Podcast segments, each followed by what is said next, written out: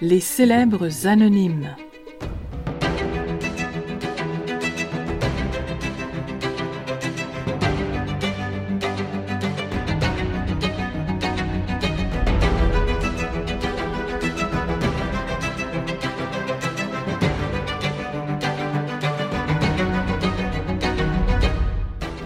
Décrochez du réel, plongez dans l'imaginaire le temps d'un souffle.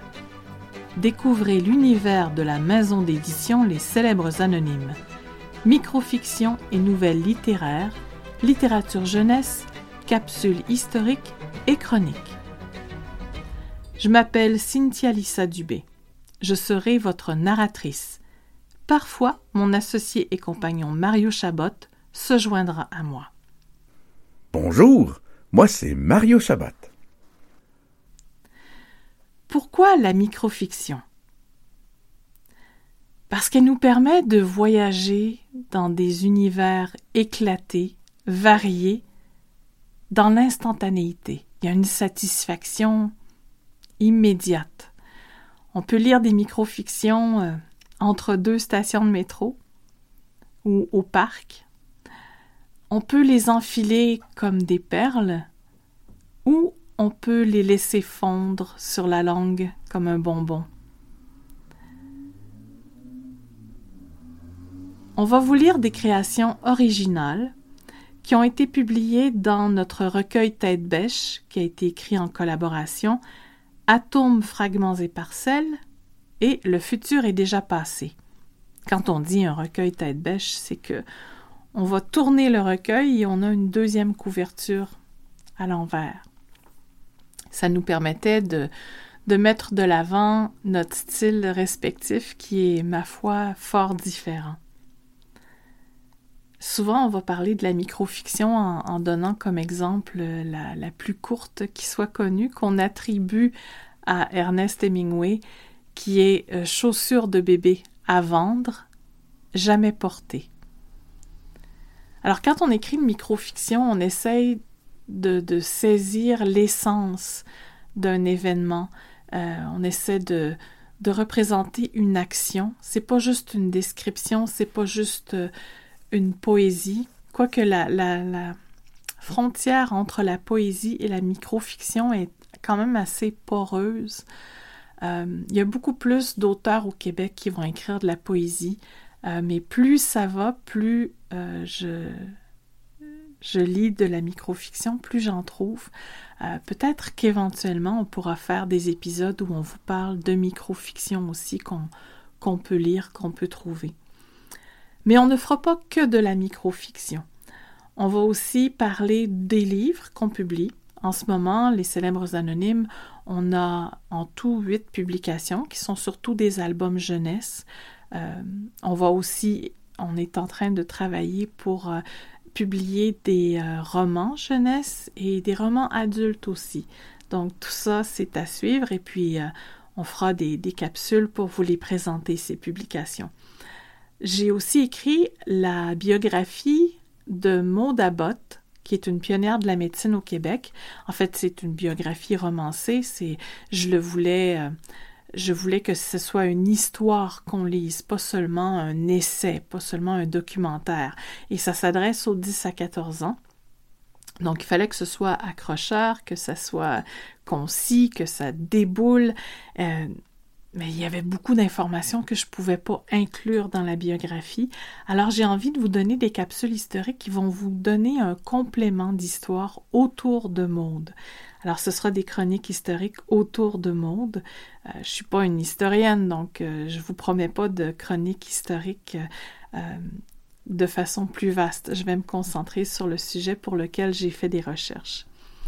On va aussi, bien sûr, se garder une certaine flexibilité. On va peut-être vous lire des fictions qui seront un peu plus longues, euh, faire des entrevues. Et euh, c'est possible aussi qu'on fasse des chroniques sur euh, l'autopublication. Bref, on, se garde la porte ouverte pour s'amuser. Je vous ai parlé de mon conjoint, mon associé, mon compagnon Mario Chabot. je voulais aussi vous raconter euh, comment est-ce que c'est parti cette histoire-là des célèbres anonymes. Euh, bon, Mario, euh, il est scénariste, il a fait un, long métrage, deux courts métrages. son rêve, c'est de, poursuivre à faire du cinéma. donc, l'écriture fait partie de sa vie, ça a toujours été là. Moi, j'avais un, rêve d'écrire, mais que j'avais fini par euh, taire parce que je trouvais ça gênant de dire que je voulais écrire alors que je produisais rien. Et puis, euh, je m'occupais de... Ben, je m'occupe encore. Je suis la présidente de la branche culturelle, qui est un organisme culturel dans les Basses-Laurentides, à Brownsburg-Chatham. Et puis, euh, c'est en organisant des activités avec la branche culturelle finalement que toute notre histoire de publication a commencé. Euh, c'est que j'avais fait venir une exposition sur les dinosaures du Musée canadien de la nature. Et puis, euh, comme on présentait ça dans le cadre des Journées de la culture, j'ai demandé à mon conjoint que je, trouvais qu'il était bon en, improvisation. Je lui ai dit euh, Est-ce que tu pourrais m'improviser une histoire sur les dinosaures? On fera une animation avec les enfants. Et puis, euh, ben, c'est un défi qui, qui, lui a plu. Il est embarqué. Puis, on avait la chance d'avoir un, un, percussionniste, Boum Boum, qui venait donner un atelier de, de percussion. Donc, euh, Mario lui a demandé de l'accompagner pendant qu'il improvisait son histoire avec les dinosaures. Et puis, ben, on a bien aimé cette histoire-là. On a aimé euh, ce que ça donnait. J'ai dit à Mario, mets-la par écrit. Et puis, comme on était déjà des parents avec des jeunes enfants, qu'on avait déjà du bagage en arrière de la cravate, mais ben, ça nous tentait pas d'attendre d'avoir une réponse positive d'une maison d'édition. Alors on a décidé d'y aller par nous-mêmes, de publier notre histoire. Et puis c'est comme ça que ça a commencé. On a eu la chance d'avoir rencontré beaucoup de gens qui ont pu nous aider dans cette aventure-là. Entre autres la dessinatrice Mylène Mondou, qui a fait de magnifiques aquarelles pour Brume le petit stégosaure. Notre amie Marie-Ève Nadeau qui nous a aidés à apprivoiser la, mise en page, à se familiariser avec le logiciel, et puis euh, qui a fait les premières mises en page.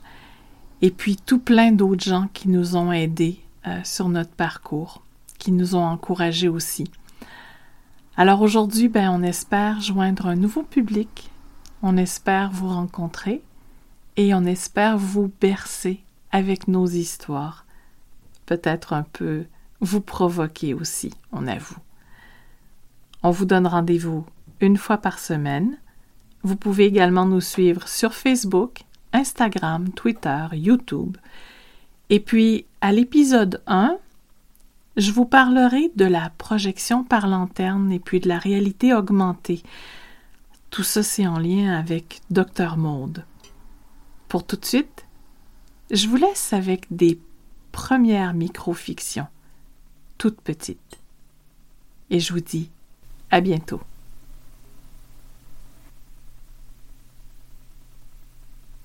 Prévoyance. Il la jauge. Vous n'êtes jamais spontané? Mais bien sûr, tous les samedis matins.